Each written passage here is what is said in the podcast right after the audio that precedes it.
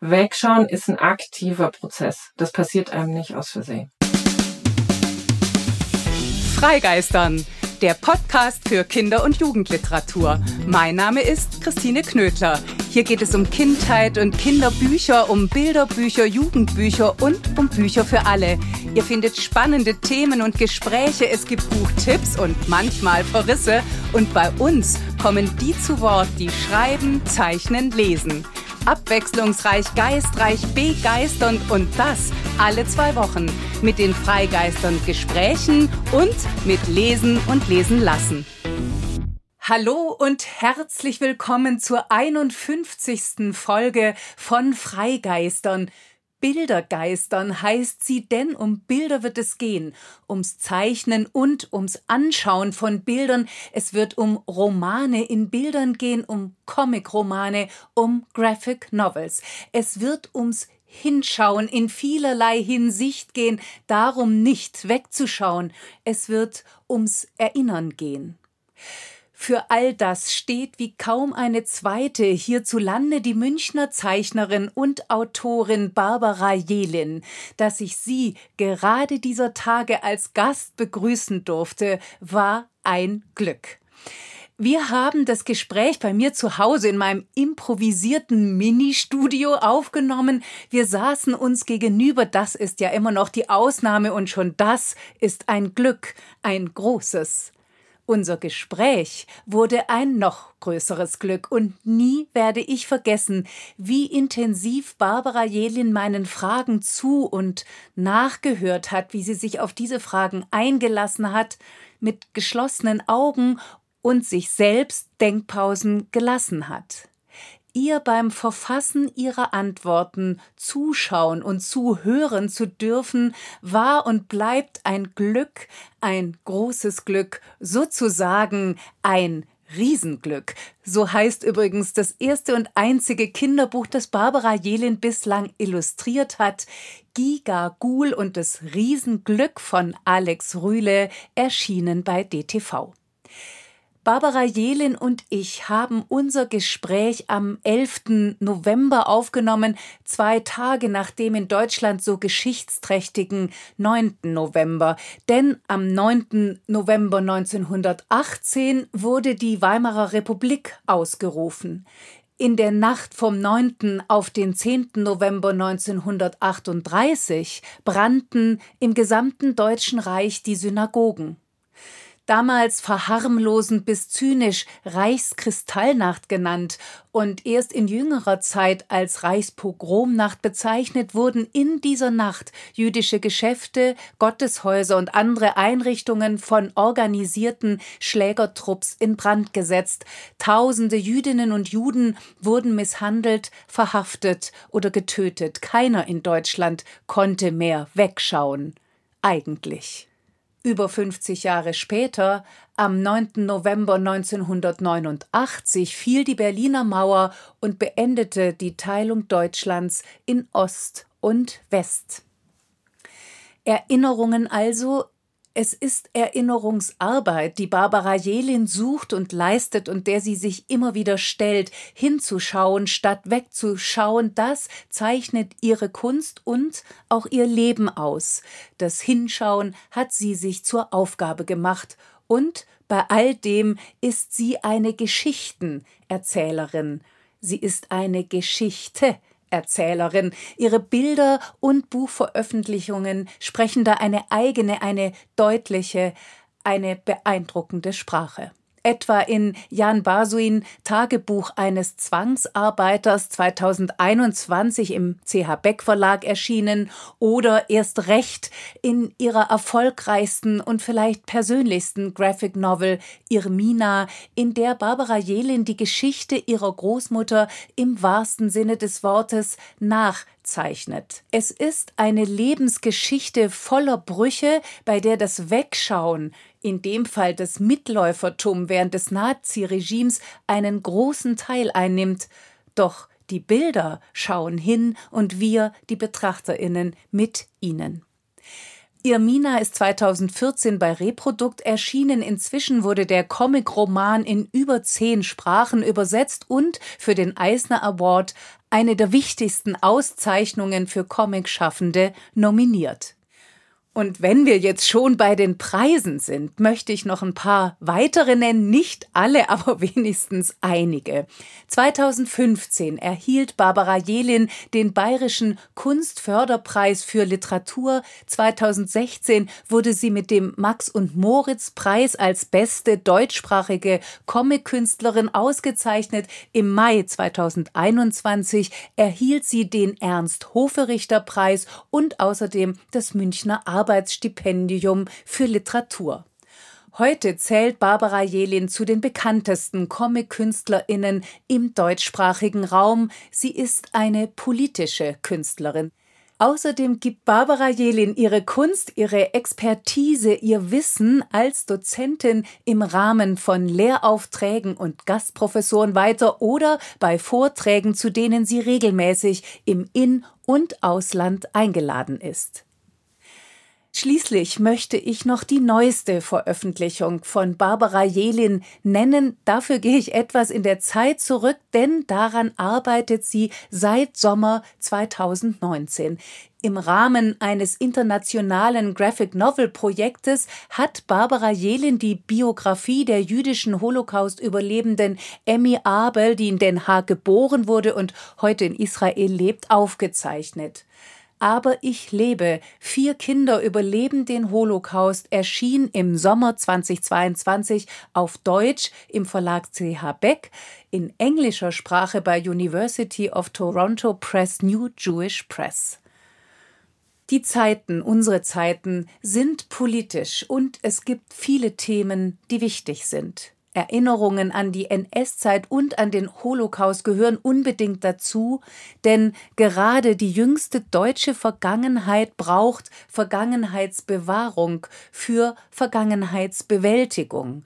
Dann wirken Bilder, Geschichten, Geschichte und Geschichten in Bildern in die Zukunft das Ziel immer und überall nie wieder Faschismus, nie wieder Völkermord, nie wieder Krieg, wie aktuell das nach wie vor ist, zeigen die Kriege von heute, und mir war und ist es besonders wichtig, um den 9. November herum davon zu sprechen. Dann gilt einmal mehr hinschauen statt wegschauen. Es gilt generell für die Kunst, fürs Zeichnen und fürs Betrachten von Bildern. Die Kunst von Barbara Jelin fordert und fördert viele Blicke. Sie fordert hinschauen statt wegschauen, mehr noch wegschauen verboten. Wegschauen verboten erlaubt mir an dieser Stelle einen Hinweis in eigener Sache. Ich möchte euch schon jetzt auf eine Ausstellung aufmerksam machen, die mir sehr am Herzen liegt und es nicht nur, weil ich sie kuratiert habe. Vom 11. Dezember 2022 bis zum 16. April 2023 wird in der Städtischen Galerie Rosenheim wieder eine große internationale Illustrationsausstellung zu sehen sein, und zwar unter genau dem Titel Wegschauen verboten, das politische Bilderbuch. Dort könnt ihr, falls ihr die Gelegenheit habt, in neun Räumen über 120 Originalillustrationen anschauen, zum Beispiel die großartigen Originale von Barbara Jelin aus Irmina. In der städtischen Galerie Rosenheim hängt dann auch ihre Interpretation in Bildern von einem Gedicht von Mascha Kaleko kein Kinderlied heißt dieses Gedicht. Barbara Jelin interpretiert es in eindringlichen Bildern und so noch nicht gedachten und gesehenen Szenen, Farben, Motiven. Sie malt das Gedicht in ihren Bildern aus, sie erzählt es weiter. Einmal mehr sind und werden ihre Bilder ein Denkmal gegen das Vergessen, ein Mahnmal gegen Krieg, Flucht, Vertreibung, Einsamkeit, Heimatlosigkeit zum Auftakt der 51. Freigeistern-Folge Bildergeistern liest Barbara Jelin nun für uns dieses Gedicht. Mascha Kaleko, kein Kinderlied. Wohin ich immer reise, ich fahr nach Nirgendland. Die Koffer voll von Sehnsucht, die Hände voll von Tand, so einsam wie der Wüstenwind so heimatlos wie Sand, wohin ich immer reise, Ich komm nach Nirgendland. Die Wälder sind verschwunden, die Häuser sind verbrannt, hab keinen mehr gefunden, hat keiner mich erkannt. Und als der fremde Vogel schrie, bin ich davongerannt. Wohin ich immer reise, ich komm nach Nirgendland. Vielen Dank, liebe Barbara. In Nirgendland lässt sich nicht leben, aber in und mit der Kunst. Und so freue ich mich jetzt ganz besonders auf unser Gespräch Bildergeistern. Wie schön, dass du heute hier bist. Herzlich willkommen, liebe Barbara. Vielen lieben Dank, freut mich auch riesig. Wie immer geht's los mit dem Fragebogen. Und da ist die erste Frage noch ganz leicht. Okay. Warst du als Kind eine Vielleserin oder eher das Gegenteil? Ich habe wirklich viel gelesen.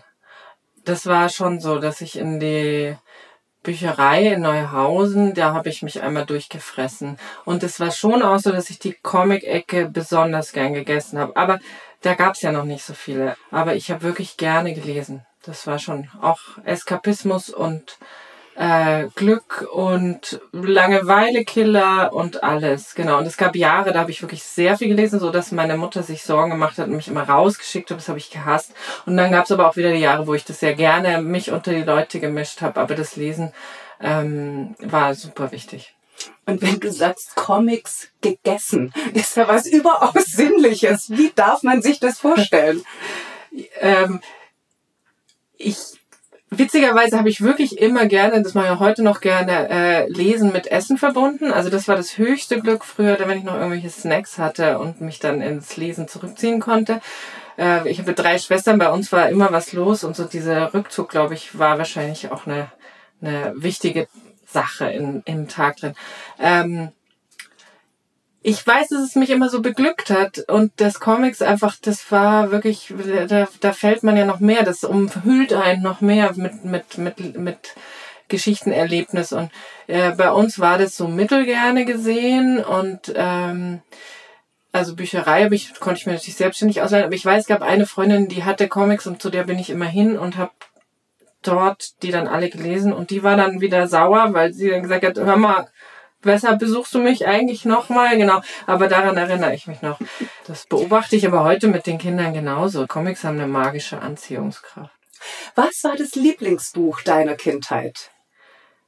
Ja, ich habe jetzt einen fünfeinhalbjährigen Sohn und da erinnere ich mich da auch immer so ganz gut an diese verschiedenen Zeiten. Ich weiß, dass ich schon die Astrid Lindgren Bücher sehr mochte und da vor allem, glaube ich, wirklich die Brüder Löwenherz ich kann die gar nicht mehr ganz rekapitulieren, was vorkam, aber das hat mich in diese Kombination Schönheit, Trauer, Fantasie und Abenteuer, das hat mich richtig reingesogen. Hm, wunderbar. Gibt es ein Buch, das dich als Kind, ich sage mal in Anführungszeichen, traumatisiert hat, also jedenfalls so erschreckt, dass du dich vielleicht auch deswegen daran erinnerst?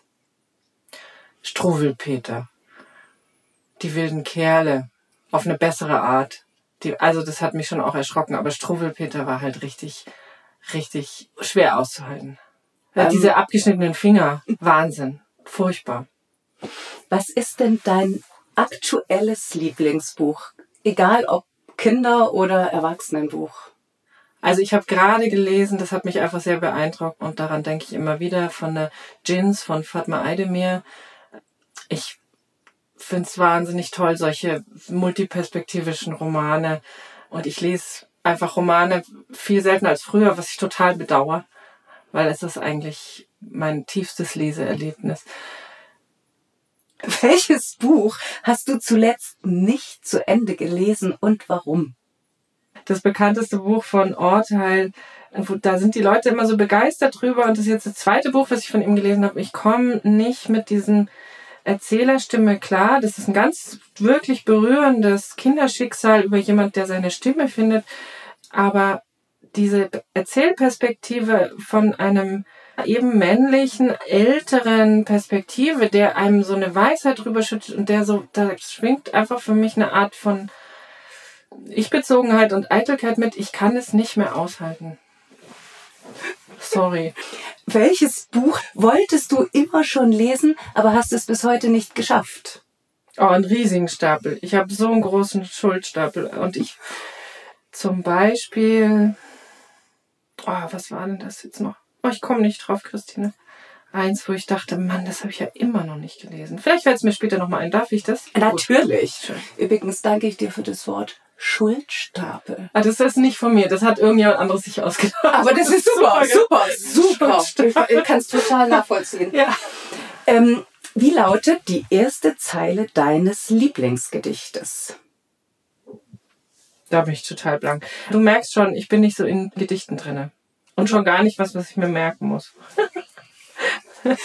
Von welcher Illustratorin, welchem Illustrator würdest du dich gern porträtieren lassen? Hm.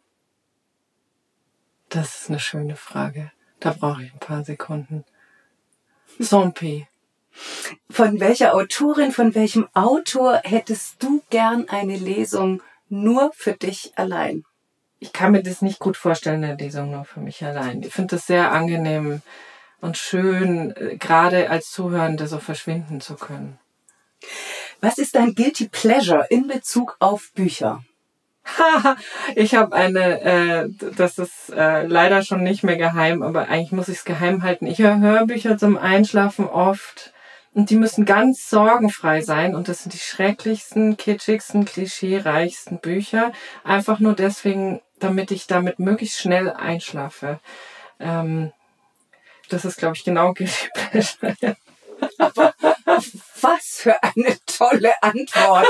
Wow, Guilty Pleasure zur Entsorgung. Genau, genau. Wunderbar. Wenn du ein Buch über dich schreiben würdest, wie wäre der Titel? Den Kopf voll und in den Wolken. Ich hoffe, du schreibst es eines Tages. Oder wirst es ja dann wahrscheinlich auch zeichnen. Welcher Mensch sollte deiner Meinung nach unbedingt ein Kinderbuch schreiben und worüber? Da muss man seine Gedanken erstmal in die Welt rauslaufen lassen. Oh, mein Gott, das ist ja hier alles reinste Poesie. Äh, Nancy Pelosi ist das die, die, die den Gerichtshof hat? In, oh, ja, genau, das, die, die so angegriffen wird. Gell? Nancy Pelosi über Gerechtigkeit. Das war jetzt schon so eine Freude, dir zuzuhören beim Verfassen deiner Gedanken und Antworten. Wunderbar, wunderbar. Ich ahne so ein bisschen, wie du vielleicht auch arbeitest. Und da ist meine erste Frage, du stellst dich ja auf deiner Website als Zeichnerin und Autorin vor. Bist du eins von beidem mehr? Ja, ich bin schon mehr Zeichnerin weil die Gedanken kann ich fassen durch die Zeichnung. Also ich komme auch den Inhalten und den Fragestellungen und letztlich den Geschichten immer durch das Zeichnen auf die Spur. Aber ich merke jetzt schon auch jetzt auch nochmal eine sehr schöne Erfahrung mit meinem Kind, wie stark ich die Sprache liebe. Das klingt platt, aber wie wahnsinnig toll ich das finde, Wörter zu finden, die genau passen. Dann auch neue Wörter dieses neue Wörter erfinden oder ungewöhnliche Wörter, die noch besser passen als die gewöhnlichen. Kann man sagen, dass das beim Zeichnen auch so ist? Also dieses, ich stelle mir vor, es ist ein Heranzeichnen, dass man sagt, so hat, äh, wurde es noch nicht sichtbar gemacht? Ich kann es tatsächlich eher von innen raus erspüren, dass ich ein Bild suche, was noch präziser, genauer an der Situation dran ist. Also nicht genauer gezeichnet, sondern mehr aus dem Moment wirklich stimmig und nicht ein Bild, was wir uns vorstellen, dass es das Bild sei für die Situation, weil meistens ist die Situation eben noch ein bisschen anders. Zeichnen, hast du gesagt, bedeutet hinschauen. Jetzt würde ich diesem Satz gerne ein Satz aus Betrachtersicht sozusagen an die Seite stellen, nämlich wer Augen hat, kann sehen. Würdest du sagen, dass das stimmt?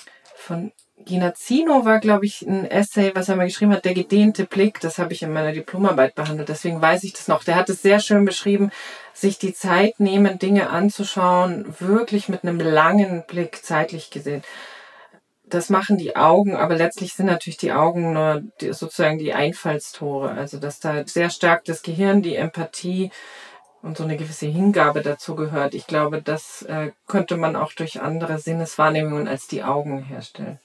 Glaubst du, dass wir das lernen müssen in unseren heutigen Zeiten? Also wir alle lernen das Lesen von Buchstaben und Worten, dass man das Lesen von Bildern auch lernen sollte oder lernen kann?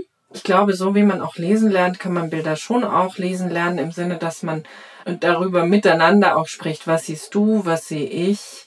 welche Farbe bewegt mich in welche Richtung oder auch welche Farbe steht traditionell oder Kultur, zusammen mit Kultur für irgendwas.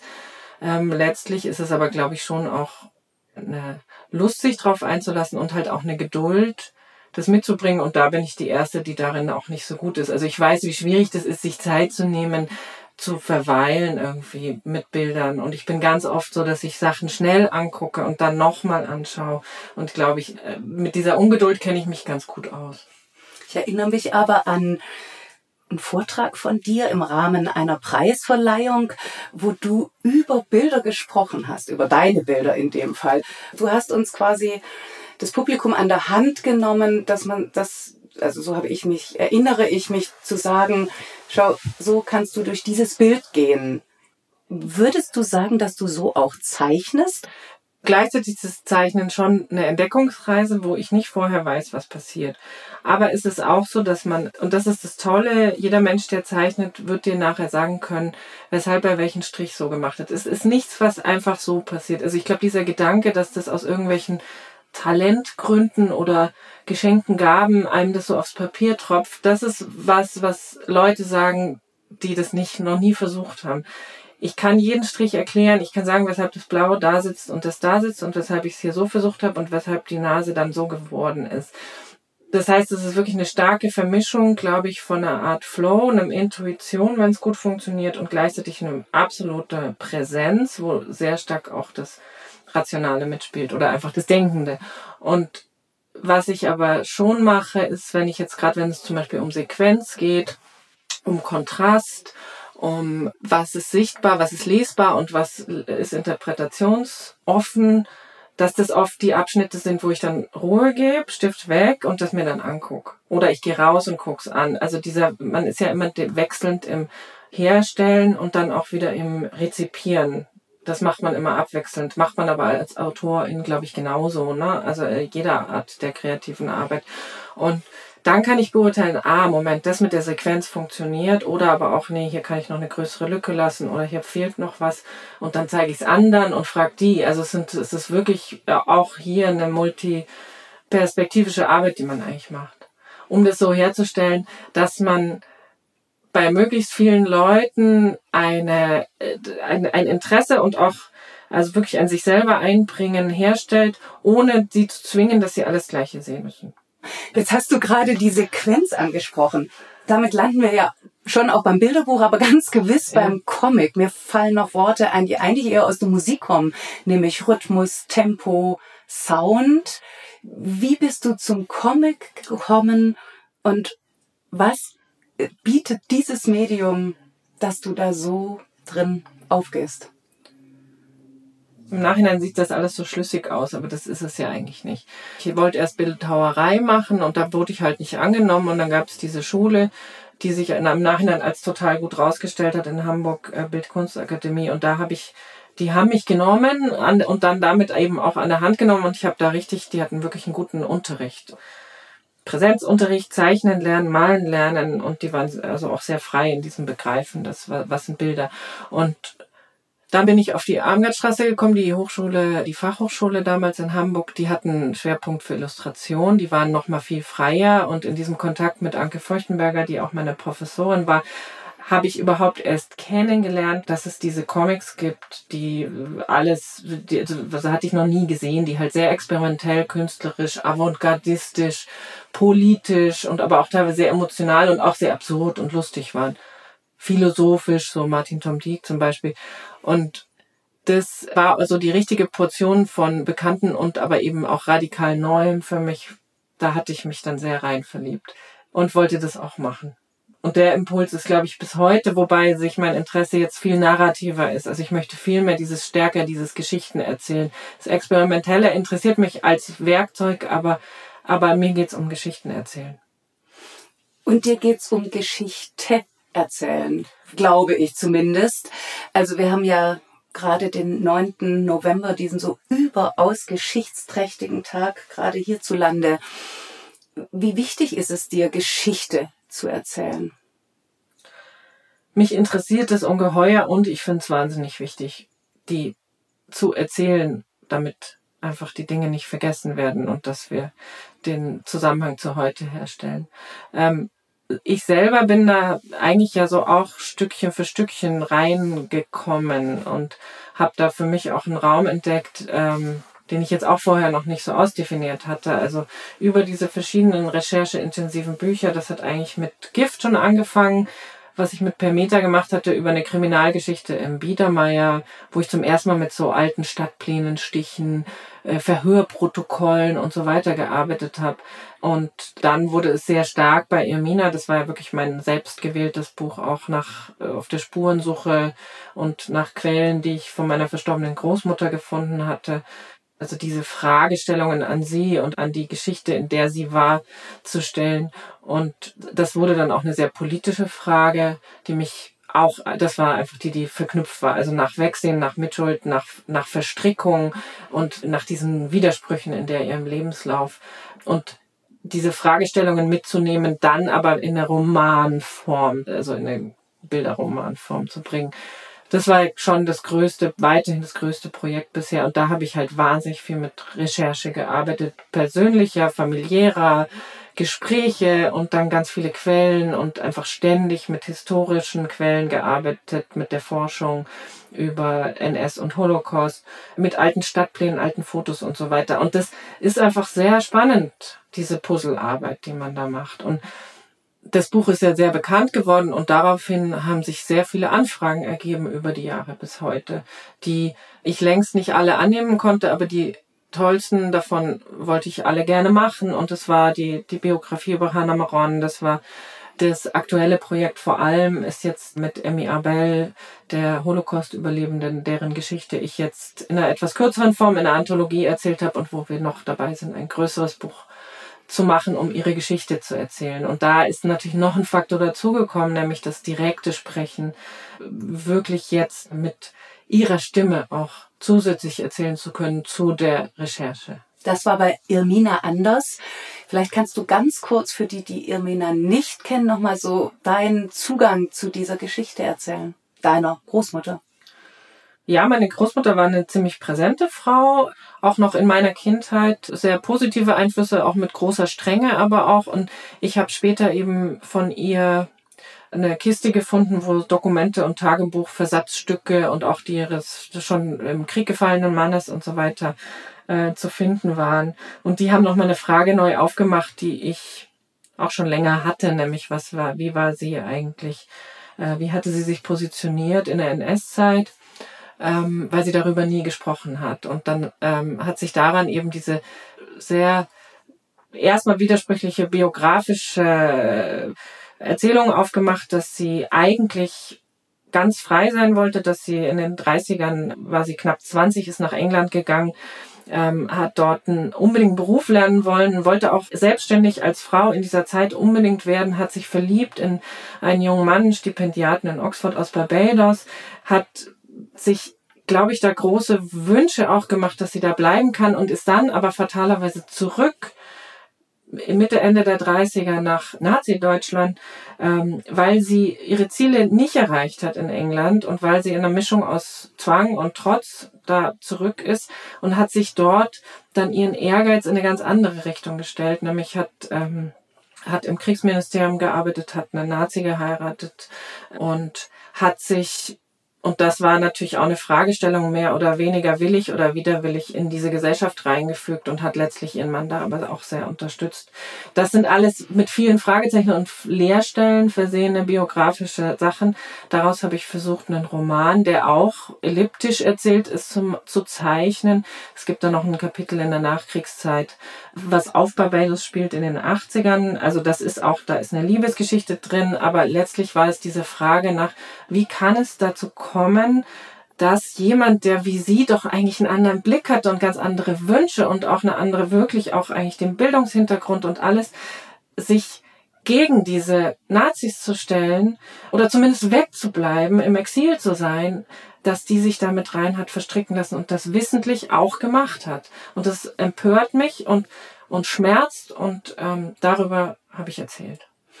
Sodass du ihre Geschichte rekonstruiert hast, aber dein Schmerz ist mit drin. Deine Fragen. Richtig, ja. Ich habe äh, da eine Rekonstruktion draus gemacht und habe die Dinge, die ich wusste, vermischt mit den Dingen, die ich vermutet habe und habe eine semifiktionale Geschichte draus gemacht und ich glaube aber, dass diese Fragestellungen mitschwingen. Was mir wichtig war, ist, dass ich das nicht kommentiere oder werte in der Erzählung selbst, sondern diese Wertung eben offen lasse. Und meine Erfahrung ist, dass das auch die LeserInnen am meisten beunruhigt, dass sie selber mit dieser Figur so mitgehen, sich ja eigentlich was für sie wünschen. Es ist schon eine Sympathiefigur, einfach auch vor allem am Anfang und dann geht die in so eine andere Richtung und das ist schon, das ist verstörend. Du sagst ja, Zeichnen ist Hinschauen. Und da hast du eben Machtergreifung der Nazis, da gibt's so Massenaufläufe. Alle schauen hin eigentlich und sehen. Und zugleich zeichnest du oder erzählst, du zeichnest, wie die alle gucken, um nicht zu sagen glotzen, aber du erzählst vom Wegschauen.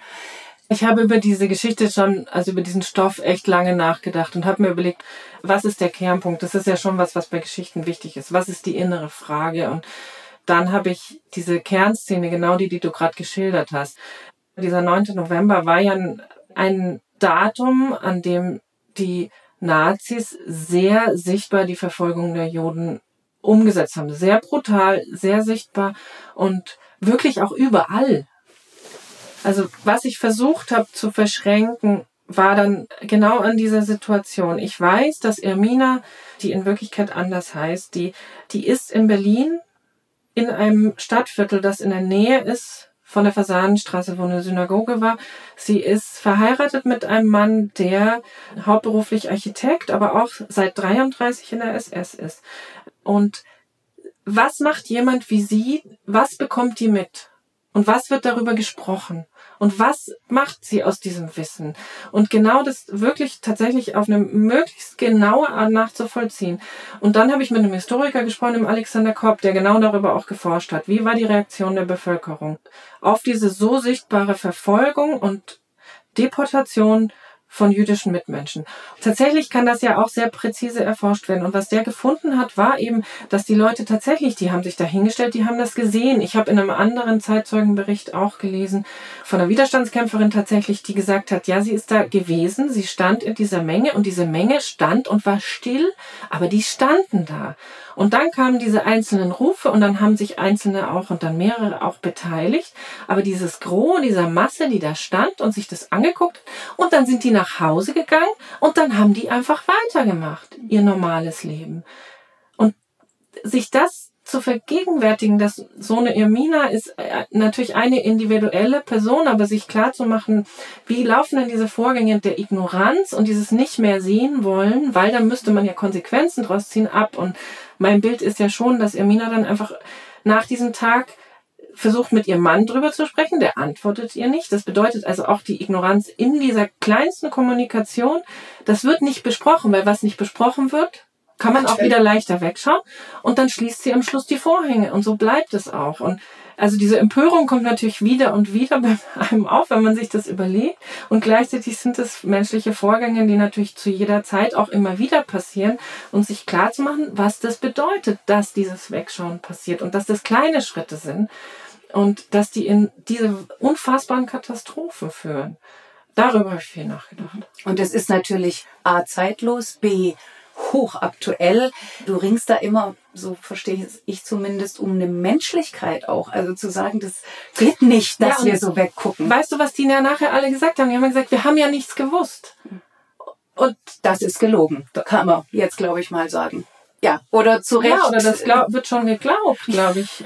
Also das ist, was ich gesagt habe, dass also meine, meine These, die jetzt sicher nicht nur meine ist, aber meine These, die sich daraus kristallisiert hat, war, Wegschauen ist ein aktiver Prozess. Das passiert einem nicht aus Versehen. Und dann ist es natürlich irre, wenn man das jetzt nicht nur in Anführungszeichen mit Worten beschreibt, sondern mit Bildern, weil die muss man sich ja nun mal auch anschauen, man muss hinschauen. Du hast vorher gesagt, ich habe ähm, einen Roman daraus gemacht. Jetzt kann ich mir vorstellen, wie man einen Roman schreibt, aber ich kann mir nicht vorstellen, wie man einen Roman zeichnet. Wie du Herr, also in den Bildern auch, Herrin dieses, all dessen, was du jetzt skizziert hast, Recherche, eigene Betroffenheit, äh, Familie befragen etc. Wie, wie machst du das dann am Ende wieder zu deinem eigenen Blick darauf in Bildern? Ich glaube, das ist eben nicht am Ende, sondern das Zeichnen begleitet diese ganze Fragestellungen. Mein bestes Mittel, überhaupt auf den Weg zu gehen, eine Geschichte zu erzählen, Zeichnungen zu machen, ist immer Fragen zu haben, die Antworten vielleicht noch nicht zu haben. Und vielleicht sind die Antworten ja auch alle gar nicht präzise zu benennen, aber diese Fragen aufzumachen. Also ich glaube, dass es eben nicht so ist, dass ich erstmal alles fertig denke und es dann zeichne, sondern das Zeichnen begleitet die Fragen, das begleitet auch meine Gefühle dazu, aber es begleitet auch die Suche. Und ich glaube, deswegen ist Zeichnen für mich nicht Abbild oder Endbild, sondern immer ein Weg durch so einen Denkdschungel oder, oder durch so einen Findungsdschungel und der den aber auch eben wirklich kanalisiert und fruchtbar begleitet, weil alles, was ich zeichne, sehe ich wieder und anhand dessen, was da ist, sehe ich auch, was alles nicht da ist. Also wie viele Menschen stehen da, wenn wir jetzt auf diese Szene gehen, was sehen sie? Wenn ich das zeichne, dann umrande ich, dann gehe ich ja da wirklich rein und letztlich mache mir selber die Sachen sichtbar. Also ich zeichne die Leute, ich zeichne, wie viele sind da, ich zeichne, wie die, wie schauen die, wie sieht denn jemand aus, der was sieht und nicht sagt. Und aber auch, was ist dahinter, was haben die an, welche Jahreszeit ist. Wie sieht das Gebäude der Synagoge aus? Das ist ein Zusammengreifen von Recherchearbeit und Kombination und dann eben den neuen Fragen. Und letztlich führt dann immer eins zum anderen. Und ich glaube, was mir hier klar war in dieser Sequenz war, dass ich so eine Abwechslung machen will zwischen diesem kleinen, eigentlich ja schon wirklich so, so, so einem beengten Rahmen des Panels, um zu zeigen, wie sehr sich auch der Blick verengt und dann wieder in sehr große Bilder, die wirklich einen Überblick zeigen, was eigentlich passiert dieser Ausschnittswechsel ist was, was ich, was einfach der Comic gut kann. Und in den Sequenzen geht es immer darum, eine Situation zu zeigen und dann der nächste und dazwischen, das überlässt du aber eben der Kombinationsgabe deiner LeserInnen und wie weit kannst du das dehnen? Wie groß kannst du diese Lücke lassen? Du kannst ja Jahre dazwischen lassen oder einen Bruchteil von einer Sekunde. Und ich glaube wirklich, dass das Zeichnen selbst, das eben, also ich habe zum Beispiel, es fängt an bei den Farben, ich fange an, mich an den Farben der, wenn es überhaupt sowas gibt, wirklichen Farben zu orientieren. Also nehmen wir an, grau für Pflaster, braun für den Mantel und dann entsteht so eine Farbigkeit, die letztlich eine ganze Szene auch einnimmt. Und dann kommt aber die Farbe des Rots dazu, zum Beispiel der, des Bluts oder der Farbe der, der Nazi-Flaggen oder sowas. Und so entstehen eigentlich Bilderwelten einfach aus den Gegebenheiten, aus denen raus man sie zeichnet. Ein weiterer Punkt, der das verbindet übrigens jetzt auch mit deiner neuesten Arbeit, aber ich lebe, ähm, ist die Erinnerung. Da konntest du mit der Überlebenden sprechen. Wie schwierig ist es dann auch wieder, also du wirst ja eine Fürsprecherin in gewisser Weise, eine Fürzeichnerin. Ich erzähle eine Geschichte über sie und versuche alle meine Kunst dafür aufzuwenden, das besonders treffend zu erzählen und gleichzeitig weiß ich immer, es ist eine künstlerische Bearbeitung von ihrer Geschichte. Ihre Geschichte ist ihre Geschichte. Wir, wir nehmen, ich nehme ihre Worte und setze sie mit Bildern zusammen, die sie mir beschrieben hat. Ich setze aber auch Bilder dazu, die sie nicht beschrieben hat aus meiner Recherche. Also für mich ist diese Form, dass wir sagen, das entsteht in einem Dialog eigentlich sehr passend, weil ich das ihr ja auch immer zwischendrin wieder gezeigt habe die Skizzen gezeigt habe und auch, wie ich es vorher gesagt habe, Fragestellungen aus dem Zeichnen an sich entstanden sind. Ganz simple. Ich weiß, dass wir gerade an der Szene arbeiten, wo ich sage, welches Auto habt ihr in den 60ern gefahren? Und dann fängt sie an, in Alben nachzuschlagen und so kommen wir dann wieder auf weitere, eigentlich auf weitere Umstände ihres Lebens. Also, aber die Erinnerung an den Holocaust, an ihre Szenen in den Lagern ist natürlich um vielfach komplexer und schwerer. Weil sie sich ja auch nicht konkret erinnert. Weil sie sich an bestimmte Szenen sehr konkret erinnert und an vieles dazwischen ist natürlich so eine gewisse Erinnerung ist ja was Fließendes, was sich auch speist aus den Erinnerungen von anderen zum Beispiel oder so und einer eigenen Form der Rekonstruktion und das finde ich immer das Schönste, das eben auch mitzuschreiben. Also Emmy Arbel ist es sehr wichtig gewesen, immer zu sagen, Moment, daran erinnere ich mich nicht, aber daran erinnere ich mich. Und das weiß ich nicht und hier weiß ich, dass es so war, aber weil es mir mein Bruder erzählt hat. Also sie hat diese Komplexität der Erinnerungsarbeit selbst schon so toll beschrieben und das wollte ich unbedingt auch mit reinbringen. Also, dass wir diese Offenheit auch zeigen. Mhm. Jetzt hatten wir ganz schon etliche Zeit vorher über den Schmerz gesprochen. Ähm, wie ist es, wenn man mit einem Menschen Hand in Hand vielleicht, aber trotzdem in so einen Schmerz nochmal geht? Sehr traurig. Und das betrifft mich sehr natürlich, wenn ich das höre. Gleichzeitig bin ich ja die, die sich's nur anhört. Also die, das Bewusstsein ist immer ganz klar. Sie hat es erlebt. Also es ist ihr Schmerz. Und insofern ist da gleichzeitig ein großer Respekt vor ihrer Stärke, das mir überhaupt zu erzählen, eine Dankbarkeit für das Vertrauen und auch natürlich eine Erleichterung, dass sie überlebt hat und gleichzeitig einfach eine unfassbare, das kann man nicht fassen, die, den, die Betroffenheit, den Schmerz darüber, dass sie eine von wenigen ist, die das überlebt hat. Aber das vereint mich mit allen anderen. Mhm. Du stellst dich dem aber wirklich mit einer großen Regelmäßigkeit. Also ich habe wiederum ja. übrigens davor auch einen ganz, ganz großen Respekt. Vielen Dank. Ich sehe das als Aufgabe, die ich wirklich übernehmen möchte. Ich möchte diese Geschichten erzählen. Und es sind ja auch Geschichten von Stärke und von, von ihrem Humor und von ihrem Alltag und von ihrem Haus heute. Und es sind aber auch einfach Geschichten über die Welt. Ähm, absolut, absolut. Also ich meine, wenn man sich dem jetzt sozusagen über die Eckdaten annähert, dann ist es auch bei der Irmina, aber eben auch jetzt bei Aber ich lebe, da denkst du, das kann, das kann nicht in so ein Menschenleben passen. Und dem nachzuspüren, das kann ich, also das, äh, also das ist ein großes Interesse. Ja, einfach, natürlich, oder? ja. Das Grundsätzliche, das Konkrete, die ja. Form des Erinnerns, dann das zu übersetzen, Worte wieder zu übersetzen in bildende Kunst. Also, dass das ein ja, Auftrag, du hast es ja gesagt, das kann ich absolut nachvollziehen. Du hast das vorhin gesagt, dieses Trennen von dem eigenen. Ich glaube, das war bei Emina vielleicht noch eine andere, noch mal eine andere äh, jetzt muss ich, da musste ich jetzt gerade nochmal drüber nachdenken. Ich glaube, diese Fragestellungen, die ich an diese Figur gestellt habe, die kann man schon ganz schön stark auch ins Heute übernehmen. Mhm. Ne? Also wo sind wir, wo bin ich selber in diesen Alltagsdingen? Das ist nicht vergleichbar mit heute, aber diese Fragestellungen sind heute mhm. natürlich, die gibt es die ganze Zeit. Wo ignoriere ich Ausbeutung, Schmerz, äh, Privilegiertheit und so weiter. Äh, und sich das im Kleinen mal zu stellen, das sind sehr, sehr, sehr viele Fragen, mhm. die man sich da stellen kann. Unbedingt. Und würdest du sagen, oder ist es dir wichtig, zu agieren als politische Künstlerin? Ja, das finde ich schon gut. Das ist mir schon ein riesiges Anliegen mhm. und gleichzeitig finde ich, ist die Fragestellung nach politischer Kunst ja total schwierig. Ne? Also ich habe Respekt vor jedem, der das versucht, ehrlich, und vor jeder, weil es ist was total Schwieriges, eine Aussage zu machen, weil das eigentlich der Kunst widerspricht. Deswegen versuche ich immer, mich über diese Fragen zu bewegen, ne, dass ich die Offenheit habe, dass die betrachtende Person seine, seine Aussage selbst treffen kann. Aber natürlich habe ich eine Haltung dazu und natürlich stelle ich die Frage an der Stelle, wo ich sie wichtig finde. Aber darüber muss ich wahnsinnig viel nachdenken. Also wie konkret fordere ich Dinge? Und dann versuche ich es wieder zu trennen und zu sagen, hier erzähle ich Geschichten. Zum Beispiel, wir beschäftigen uns gerade sehr stark mit besserer struktureller Förderung von Comiczeichnenden in Bayern. Auch das ist politisch tatsächlich, umso genauer man da reingeht. Wer hat die Freiheit, künstlerisch zu arbeiten? Wer wird gefördert? Um welche Themen geht's? Und wie fördern wir Diversität auch und so weiter? Das interessiert mich total. Das mache ich dann sozusagen als, wo ich sekundär Künstlerin bin, sondern mich halt engagieren möchte, weil ich was verändern möchte. Aber klar ist das in den Büchern, klar sind die politisch. Ich möchte natürlich unbedingt noch auf die Illustration für Kinder kommen. Du hast ein Kinderbuch illustriert, wenn ich das richtig weiß, nämlich Gigagul. Äh, Geschichte, Gedicht kann man sagen, von Alex Rühle. Bist du da dann völlig anders rangegangen?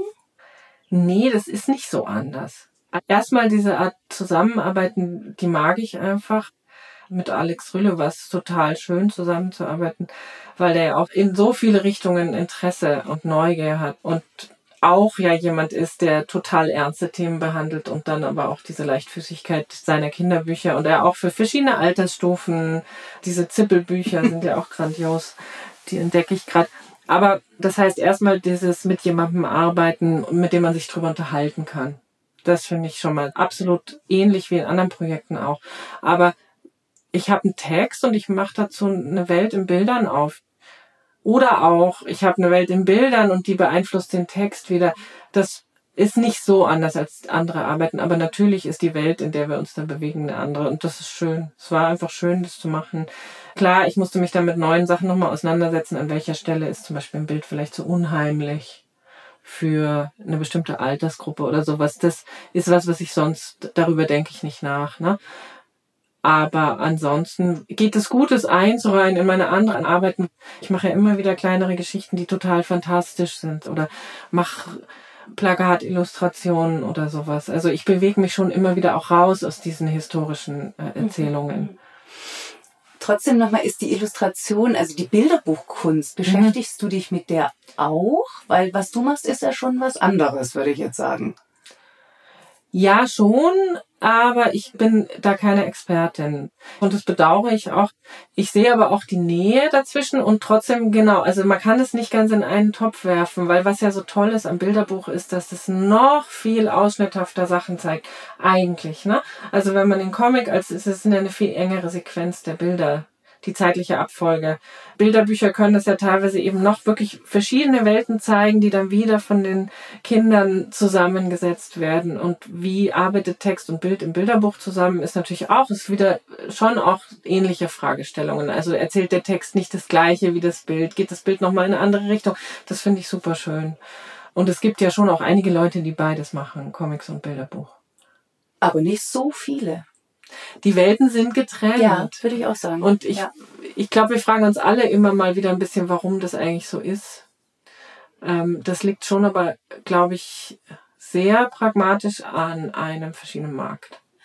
Du hast gesagt, du machst dich stark für eine Repräsentation des Comics und einer besseren Darstellung. Ich sehe, also, dass der Comic so in der Schmuddelecke ist, dass kriege ich manchmal mit und wundere mich da total, weil ich denke, hä, ich meine, in jedem Feuilleton werden Comics behandelt. Da hat die Graphic Novel ja wirklich gerade, finde ich, eine sehr große Sichtbarkeit und sowas das Interesse, was ich als Zeichnerin bekomme, von so vielen Institutionen, die wirklich den Comic sehr ernst nehmen, Gedenkstätten, Museen, Schulen, da habe ich den Eindruck, dass an ganz vielen Stellen gerade gleichzeitig was passiert, nämlich den Comic oder Graphic Novels oder wie auch immer du das nennen möchtest, zu begreifen als eine Form, Geschichten zu erzählen, Geschichte auch zu erzählen, komplexe Inhalte, gerade komplexe Inhalte, gerade Inhalte, wo wir gar nicht so viel Bildmaterial haben aus verschiedenen Gründen. Gerade wo eine Brüchigkeit erzählt wird, auch nicht nur vergangene, sondern auch jetzt ganz gegenwärtige Komplexitäten erzählt werden, dass ich das Gefühl habe, der hat eine riesige Chance gerade. Und dass trotzdem noch 98,9 Prozent aller Menschen, die lesen, davon noch nicht so viel mitgekriegt haben, das vergesse ich dabei manchmal.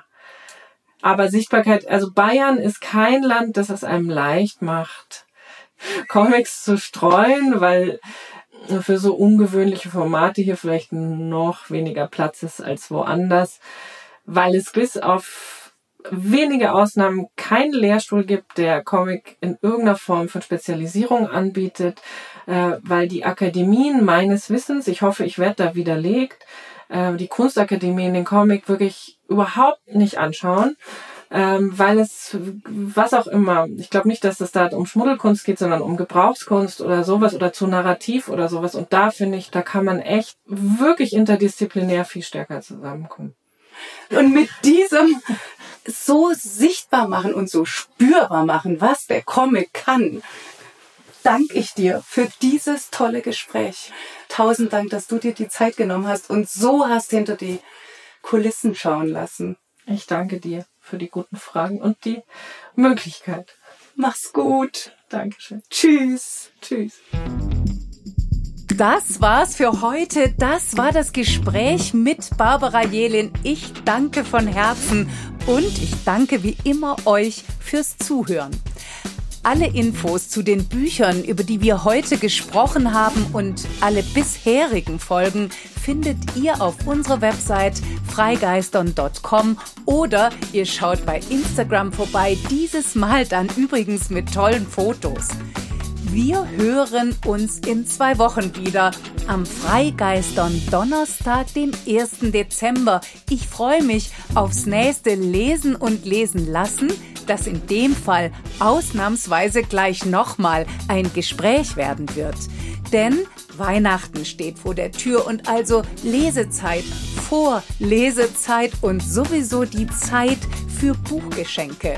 Darum freue ich mich ganz besonders auf das Gespräch mit Kathleen Hildebrand. Sie ist seit Oktober diesen Jahres verantwortliche Redakteurin der Kinder- und Jugendbuchseite der Süddeutschen Zeitung. Und wir werden über gute Bücher für Weihnachten und den Winter sprechen, überhaupt über gute Bücher, über das, was gute Bücher ausmacht und was das Lesen und natürlich das Bilderschauen zum Fest macht.